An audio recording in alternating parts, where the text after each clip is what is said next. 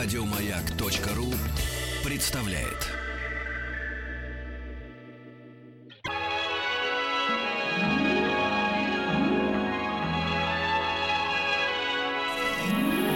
Маяк.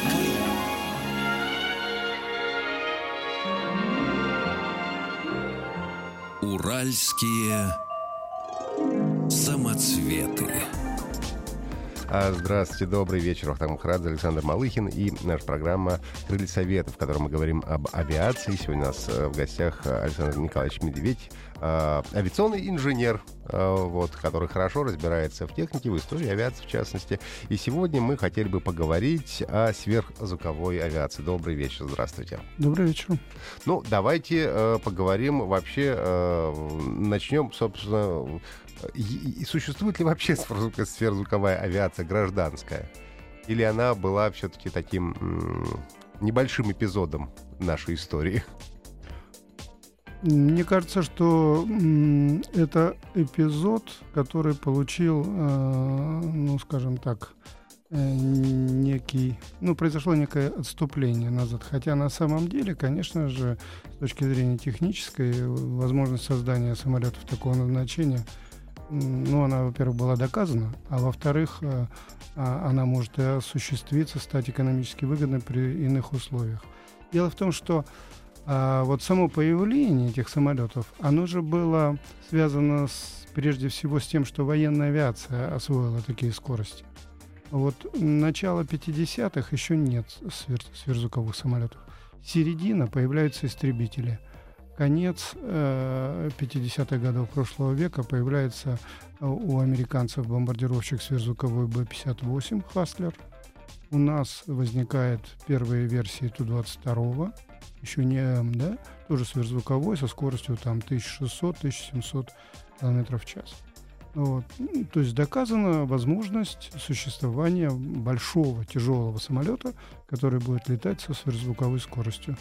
Ну, сразу же возникает второй вопрос. А почему, собственно, это должен быть только бомбардировщик? Примерно такой же размерности есть пассажирский самолет. Да? Э, вот они, выгоды. Ну, В три раза меньше при втрое большей скорости э, время пребывания, особенно на длинных маршрутах. Представьте себе, вы летите из Москвы во Владивосток со скоростью 800 км в час на Ту-114. Это же ну, 10 часов. 10 минут минимум, да. Да. Поэтому пассажиры, а маленькие дети, ну, они же там измучаются, да? Поэтому приходит в голову, почему не сделать сверхзвуковой пассажирский самолет, который туда будет летать за 3 часа? Неплохо бы. Да. Вообще звучит хорошо. Мне нравится. Да. И вот э, возникают почти одновременно первые проекты, к которым можно отнести у э, англичан. Они относятся примерно как раз к 58-59 году. Ну и примерно в это же время Месищев у нас и Туполевская КБ на своих самолетах, ну, вернее, это проработки Ту-135П назывался такой проект, прорабатывались варианты, э, скажем так, почти параллельные. То есть, с одной стороны, эту машину было можно превратить в бомбардировщик, а с другой стороны, вот можно было на этой же базе сделать и Мгм. сверхзвуковой пассажирский самолет. Это как Челябинский тракторный завод. Мирное время трактора, военное время Ну, Т-34. Все просто, да. Челябинский трактор отстрелялся по самолету, да, и продолжил пахать. Именно так, да. То есть так делали, чтобы на всякий случай можно было и в бомбардировщик переделать, если что. А вы знаете, что на первых Ту-104 э, был вариант переделки этого самолета бомбардировщик? Нет. То есть штатная э, вполне э, отработана была технология по переработке Ту-104, о котором мы говорили в прошлый раз, бомбардировщик. То есть подвешивались э, балочные держатели, внешнее переоборудование определенное происходило, установка бомбы прицела и так далее и тому подобное. То есть в те времена, э, ну вот, э, скажем так, милитаризация или эм, ну, экстренное пере- переоборудование самолета бомбардировщика это была норма. А во время войны Ли-2 два корпуса летали на таких самолетах, как бомбардировщиков. Ну да, да, это известно. Чисто пассажирский. Самолет тоже был когда-то. Вот. Ну, в общем, вот примерно в 62 году на Западе и в 63 году у нас возникает идея о том, что, в общем, от слов надо переходить к делу, задавать эти э, самолеты к постройке, э, так сказать, полномасштабной, уже не проработки какие-то. У американцев в этот момент такое настороженно ожидательное настроение. Они тоже имеют свою программу ССТ, суперсоник транспорта. Но это такой вполне нормальный самолет с обыкновенной аэродинамикой, то есть хвостовое оперение. Но он, по-моему, шестидвигательный, большой, тяжелый и все такое. После того, как они провели оценку, сколько будет стоить час полета, выяснилось, что на пассажиров 6-8 раз дороже, чем дозвуковой самолет. Тогда они сказали, ну, ребята, пробуйте, а мы посмотрим, что из этого выйдет. То И они э, уклонились от этого. То есть сразу они отказались от идеи создания Вот- пассажирского вот- сверхзвукового самолета. Вот прагматизм американский в данном случае, он оказался очень полезным. Для них, по крайней мере. Ну, естественно. А у нас, э, как обычно, значит, возникает вот такое, кто же кого поборет, э, европейцы или русские. Чей сверхзвуковой самолет сверхзвуковее получится? Сверхзвуковее получился, в принципе, немножко наш. А, да? Потому что ну, у нашего максимальная скорость там по оценкам 2400 м, максимально, да, а у них 2, 250, 2300. Но это, так сказать, одна сторона. А вот э, вторая сторона — это дальность, да, Мгм. масса машины пустой, совершенство аэродинамики. Хотя в смысле совершенства аэродинамики, как говорят специалисты из ЦАГИ, э, действительно Ту-144 был чуть-чуть получше Конкорда. То Мгм. есть аэродинамика, ну, качество на звуке, на сверхзвуке у него было лучше. А и у того, и другого нос выпрямлялся, загибался, да? ну, это, так сказать, вот. Почему? Э, Ведь э, у нас все разработки новых самолетов, они и сейчас-то идут не очень, так сказать, в открытом режиме, и, естественно, его, их скрывают, да? Ну, А тогда об этом вообще никто не подозревал. Поэтому то, что разработка Ту-144 началась э, летом 63 года, широкие массы об этом не подозревали. И, и, в общем-то, и на Западе не подозревали. Поэтому, когда появились первые э, свидетельства того, что в Советском Союзе разрабатывают сверхзвуковой пассажирский самолет, они посмотрели, получили первые картинки и сказали, о, да это же Конкорд, это же копия, цельнотянутый. И даже придумали специальный такой оскорбительный термин. Э, Стали называть его Ту-144 Конкордский. То есть вот э, такой упрек, что, мол, это сам, да. Ну, трудно сказать, конечно, в какой мере э, Ну, была действительно использована идея. Похожи самолеты. Но если их два, две схемы положить рядом, половинку, скажем, одного, половинку другого, то вы легко обнаружите не 10 отличий, а гораздо больше. Ну, ну, наверняка же существовали в то время, ну, не знаю, какие-то э, э, разведки, да, которые узнавали, да, какие-то секреты, может быть, действительно прознали про секрет какие-нибудь там частично этого Конкорда и каким-то образом использовали. Все равно же, несмотря на то, что все это происходило в какой-то, в, закрытой, естественно, ситуации, никто это особенно не афишировал, но, может быть, долетали какие-то данные-то. Ну, данные такие. Во-первых, э, на Западе открыто, вот, ну, так сказать, в печати вот эти термины конкордский. А что касается спецслужб, то там, значит, была высылка одного нашего представителя Аэрофлота, который попался якобы с чертежами отдельных элементов конструкции Конкорда. Мгм. Потом, значит, было арестовано два специалиста на французской фирме, которые якобы были тоже завербованы советской разведкой, ну, техно- технической разведкой, конечно. Вот насколько это все соответствует действительности, сказать трудно, но интерес, конечно, был. И надо сказать, что ведь мы вот должны отметить, что начало разработки — это еще лето 63 года. Это еще Никита Сергеевич Хрущев. Мгм. Вот. И поэтому, ну, скажем так, для него как раз было характерно не дать э, этим самым нашим ворогам, конкурентам и всем прочим Сделать первым. проявиться, да. Надо было, бы- задание было дано однозначно. Мы должны были сделать такой самолет первыми. Вот. И э, старались, ну и, скажем так, гнали это дело.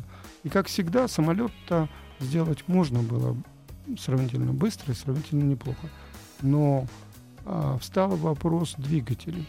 И вот если мы будем говорить о причинах относительно успеха и неуспеха одного и второго самолета, то главное крылось как раз в двигателях.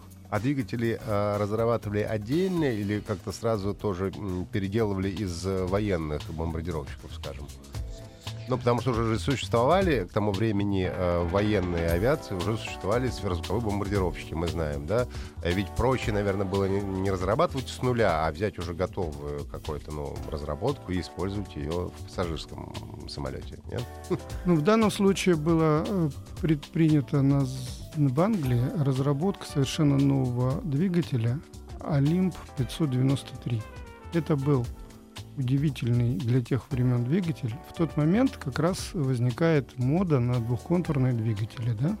Двухконтурный двигатель более экономичный, более такой секой, т -т Ну и везде во всех книгах вы найдете, что, мол, вот первый этап это турбореактивные двигатели одноконтурные, а второй этап там двух, а то и трех и так далее. И это вот стержневое направление развития.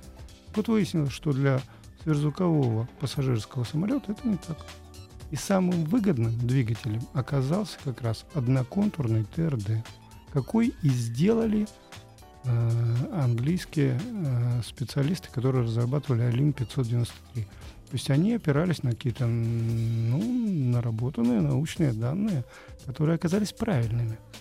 А у нас был в этот момент разработан двигатель э, КБ э, Николая Кузнецова, он назывался НК-6. Серийно он никогда не производился, но предназначался для очередного бомбардировщика Туполева. И вот он уже был тоже продвинутый, такой вперед, э, двухконтурный турбореактивный двигатель, один из первых наших таких вот двигателей. Если говорить о серийных, то первым был D-20, который на Ту-124 на Ту стоял. Угу. Вот. А, а этот тоже хороший по своим данным, все такое, но самолет не пошел. И на базе вот этого двухконтурного двигателя, которым только что КБ занималась и получила хорошие результаты, они решили сделать 20-тонный, ну, на начальном этапе 17,5 тонн на форсаже, они решили сделать э, вот двигатель для сверхзвукового самолета. А для сравнения, скажем, обычные э, реактивные двигатели сколько весили тогда? Ну, зависит от массы, ну, вернее, от тяги. Э, вот такого ну, класса, там, да, 150, скажем, 6-7 тонн. Вот так. Ну, то есть это получается, грубо говоря, в минимум в три раза ну, он тяжелее получался, чем реактивный двигатель, да? Нет, ну вот... То есть это 6 тонн и 17 тонн, да? Ну... Нет, я говорил о тяге. А, тяге. Значит, 17 тонн — это тяга Олимпуса. Мы mm. знали, что именно на такую тягу разрабатывается двигатель для Конкорда. Угу. Поэтому первоначальный заказ, по-видимому, э, Кузнецову исходил из того же, из подобия. Да? Если мы делаем примерно такого же класса самолет, то и двигатель нам нужен такой же. Но вот в чем, я говорю, получилось э, противоречие и из-за чего начались последствия большие трудности. Этот двигатель был двухконтурный, и он был для военного самолета. А военный самолет на сверхзвуке летает недолго.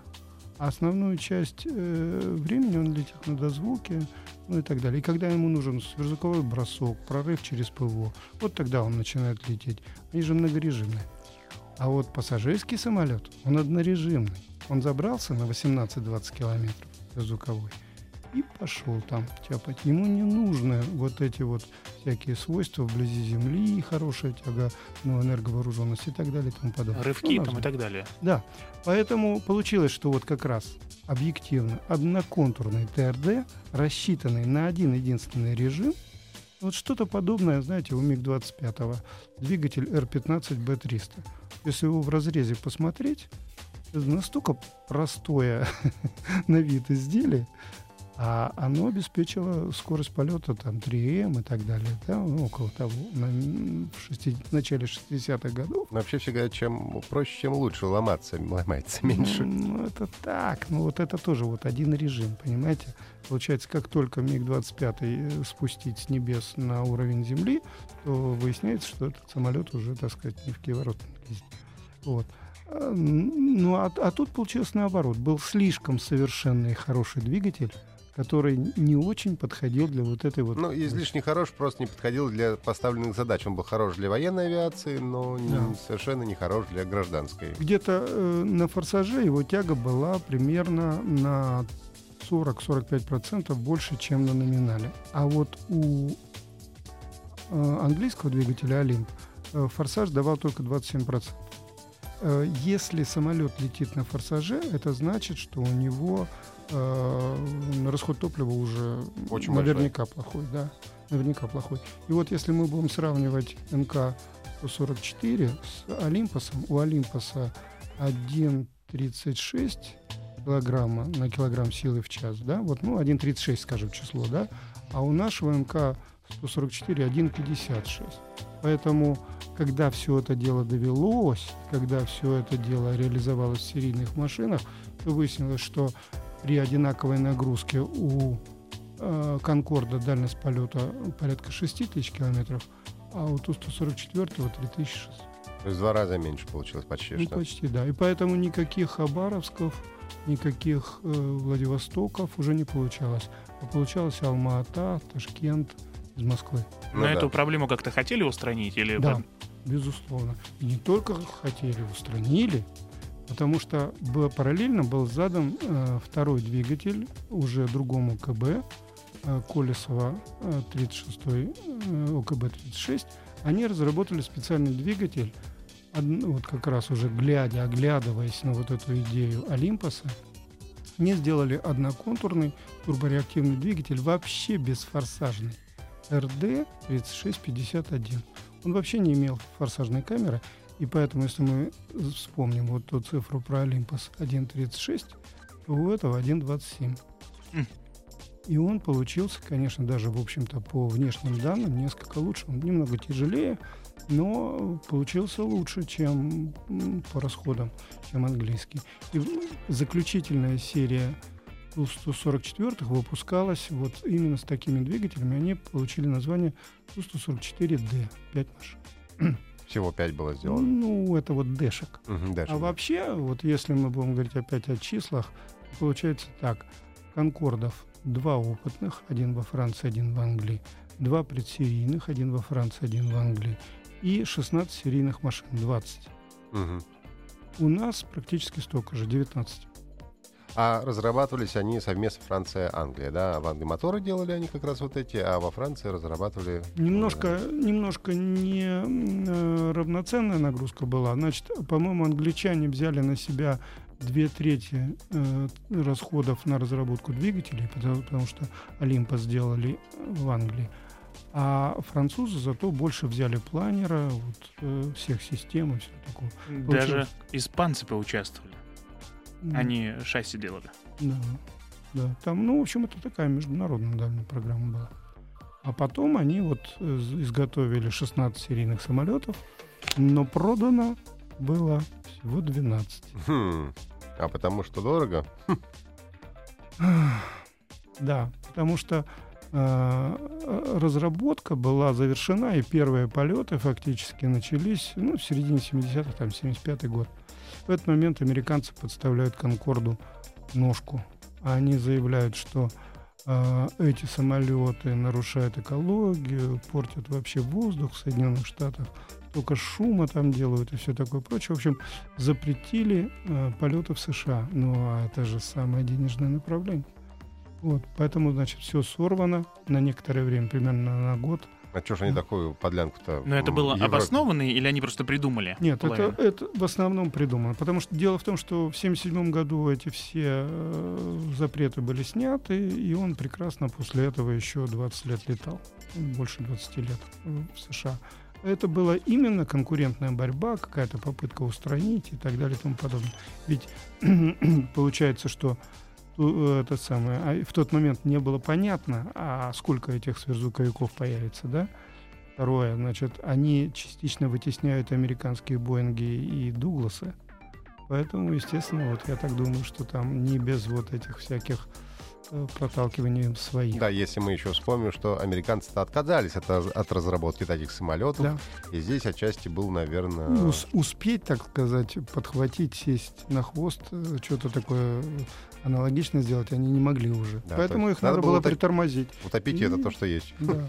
Их попытались притормозить, но потом нет. Но потом выяснилось, что самолетов произведено порядка 20, что это, Это немного. ниша только для очень богатеньких Буратино. И вот э, в середине 70-х годов стоимость билета 780 долларов.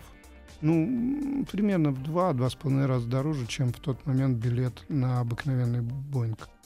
А вот в момент снятия с эксплуатации стоимость билета рейсового самолета 2800 долларов. Это откуда куда?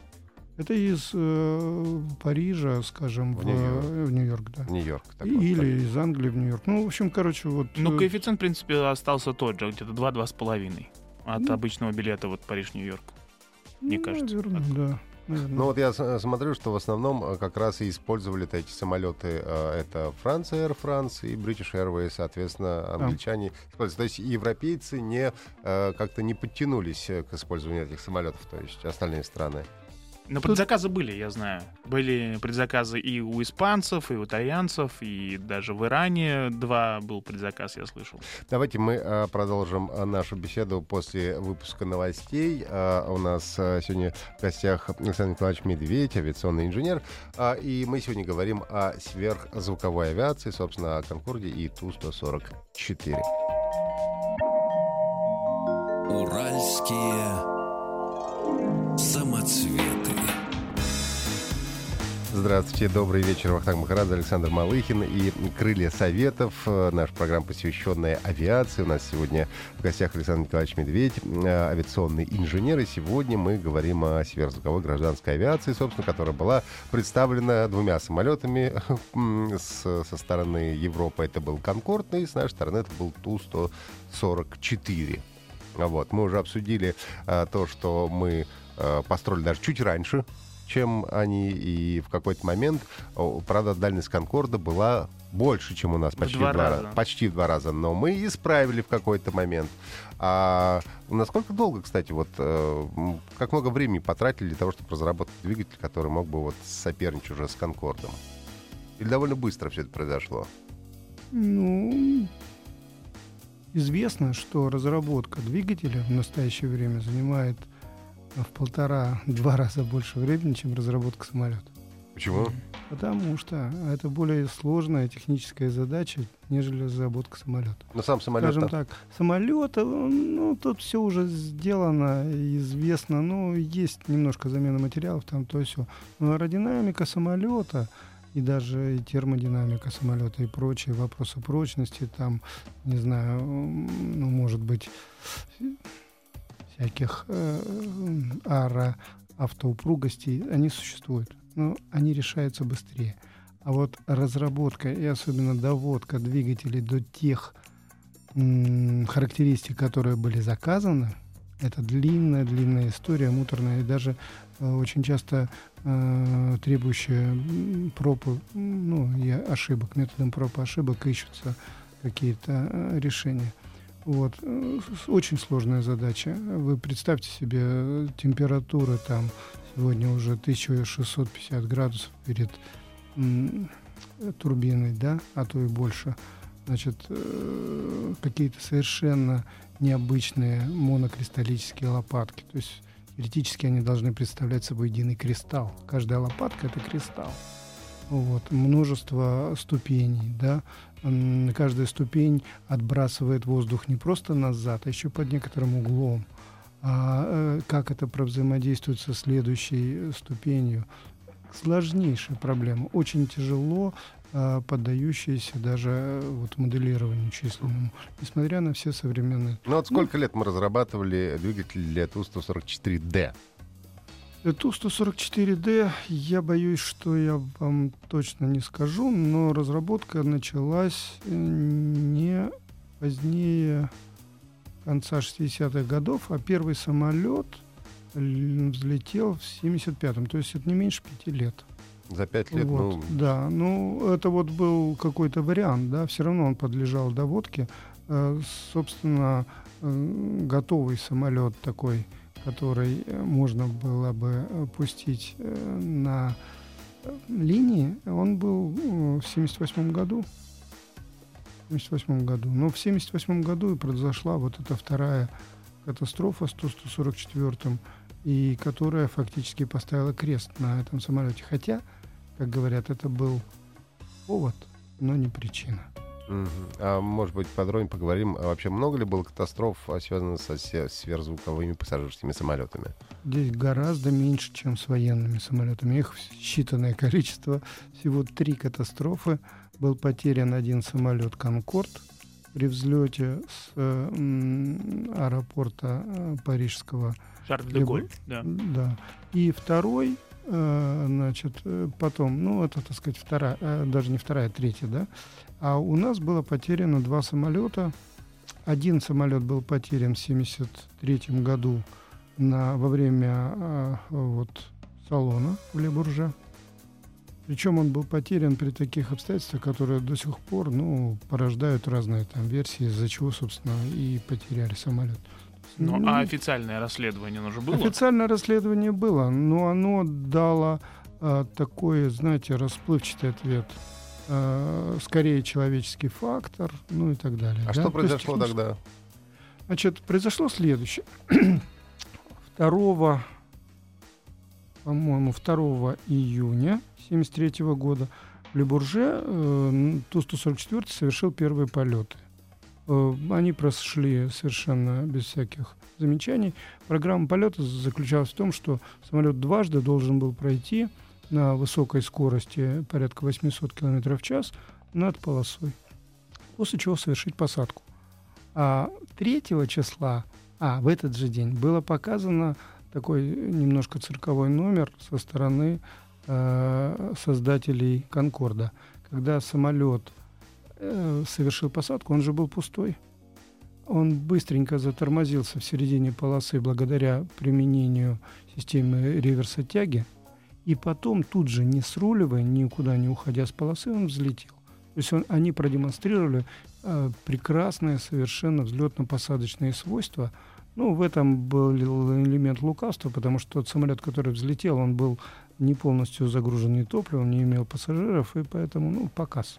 Ну, пока. Ну, трюк но, но обычный, да. этот трюк, он произвел огромное впечатление прежде всего на советскую делегацию, которая Ну, на тоже... нее, видимо, был рассчитан вообще. Да, наверное.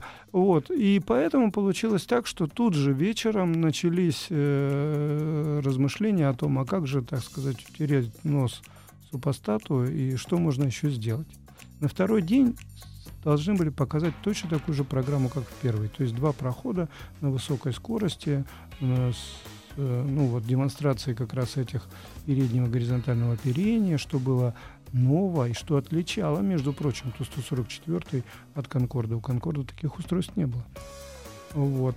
Но как, после того, как два прохода сделали, самолет вдруг развернулся и еще раз пошел на третий проход. И в ходе этого третьего прохода о, он прямо над серединой полосы вдруг перешел э, в э, энергичную горку. Мгм. То есть стал набирать высоту. В общем-то, хотели продемонстрировать отличные, ну, скажем там, динамические свойства, да, что он может вот достаточно с большой перегрузкой резко набрать высоту, уходить почти свечкой вверх, что не характерно, согласитесь, для пассажирского Совсем самолета. не характерно. Да. Потом, значит, в какой-то там точке, потеряв немножко скорость, он вдруг а, взял, ну, опустил нос и после этого перешел в пикирование. После того, как он перешел в пикирование, некоторое время, так сказать, э, недоумение. Потом видно было, что летчики э, судорожно стремятся его вывести из этого пикирования. И в этот момент произошло разрушение крыла. То есть он вот начал рассыпаться перегрузок. в воздухе, да. Ну, вероятно, на, то есть окончательной причиной гибели самолета была, она заключалась в том, что создали э, сверхнормативную, ну, больше допустимую перегрузку. Но что вот заставило от себя так резко отдать и перейти в пикирование, непонятно.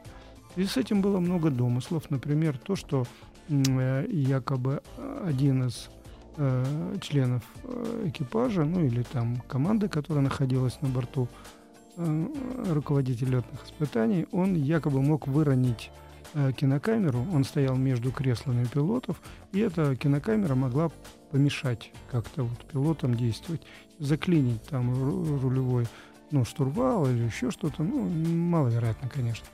Вот. Но что-то помешало. А потом, после э, того, как началось расследование м, и на Земле стали анализировать положение некоторых органов управления, то нашли э, два включенных переключателя специального блока экспериментального, который... Этот самолет же проходил испытание, он не был серийным. Вот. И эти переключатели, по идее, должны были быть выключены. Они были включены. Они были включены, два из восьми, по-моему, переключателей.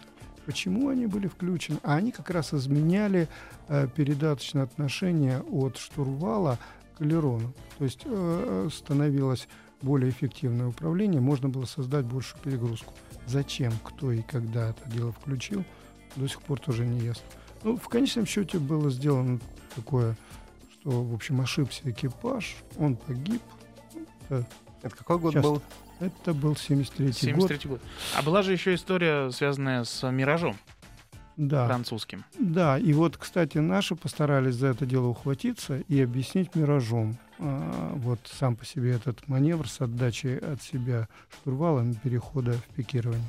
Что якобы этот мираж летел слишком близко и испугался, ну или там, избегая столкновения, командир экипажа Козлов отдал от себя.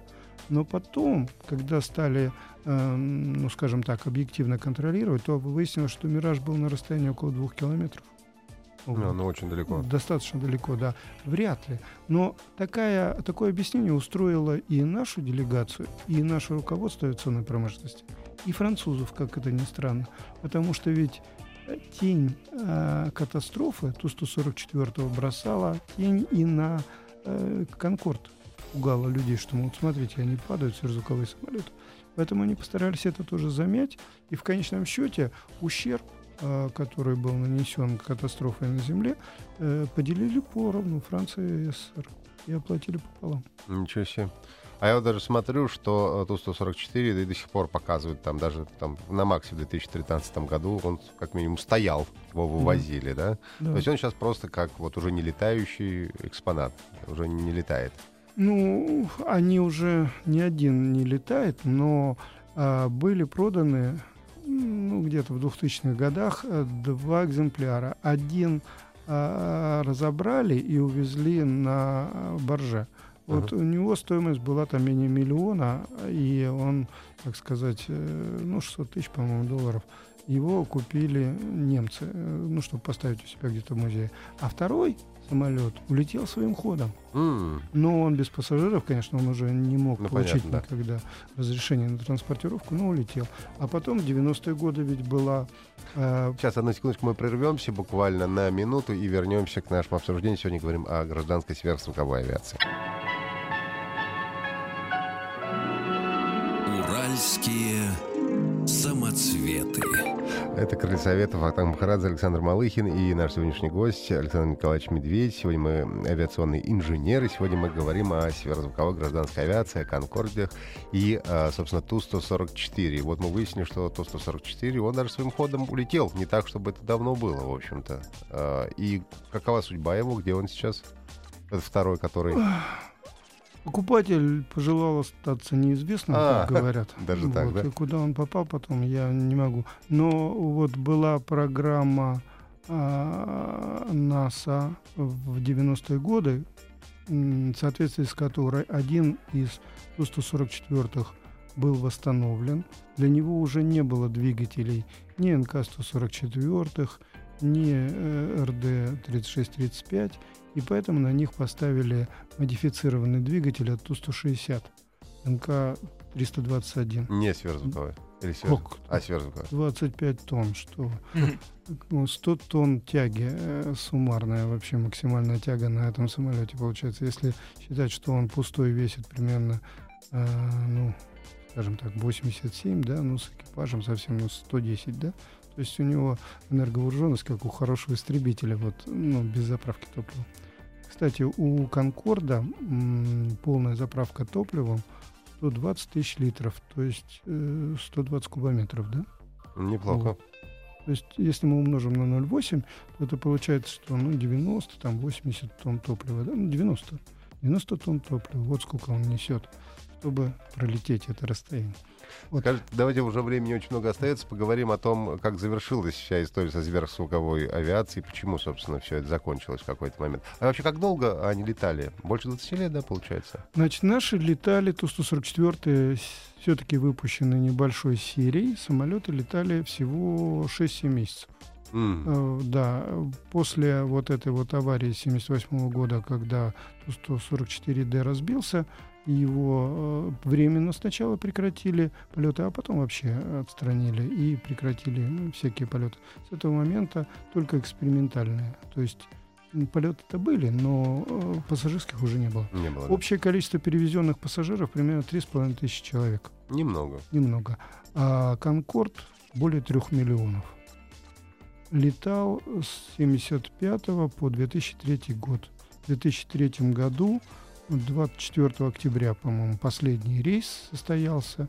А, в общем, а, самолет сняли по двум причинам. Первое, а, был исчерпан практически ресурсы, не было запчастей, их не производили. И второе, экономически он стал невыгоден, потому что пассажиропоток уменьшился, желающих летать. Это вы помните, 2001 год, эти близнецы, да, и все такое. Ну и по-видимому, люди, которые не хотели рисковать, они перестали летать, ну, в том числе и на Конкордах. А это был все-таки такой лакомый кусочек для террористов, да, взорвать Конкорд. Ну, по поводу терактов и вообще э, подозрений на теракты с Конкордом, вообще даже фильмы снимали про да. это. Даже был популярный в Советском Союзе фильм э, э, «Конкорд 79», по-моему, он назывался. Когда, собственно, и истории были о том, что захват террористами Конкорда, и экипаж справлялся с этим, в итоге там посадка в Альпах. Было очень много. Это популярная тема была за счет того, что э, в, в Штатах как раз нагнетали эту тему. Ну, потому что у них не было безопасности. Ну, потому что у них не было сверхзвуковых самолетов, да. поэтому и они нагнетали. А в ты том бы числе, что, ты бы нет, нагнетал? в том числе при помощи кинематографа. Я к этому. Ну, естественно, да. Ну и, собственно, наверное, основная э, причина была, ну, и как и у нас, так и у Европы, наверное, все-таки дороговизна всех этих перевозок. Невыгодно. Да, вот э, рейс Москва-Алмата на обычном самолете типа, ну, там, скажем, Ту-154, билет стоил 48 рублей – а рейс на Ту-144 стоил 64 рубля, то есть, например, на 40% дороже. Значит, летали очень немногие, в основном командированные, ну и так далее и тому подобное. Ну, понятно, если предприятие вот. платит, чего бы не полететь. Ну, все-таки, вот возьмите-ка, давайте сравним.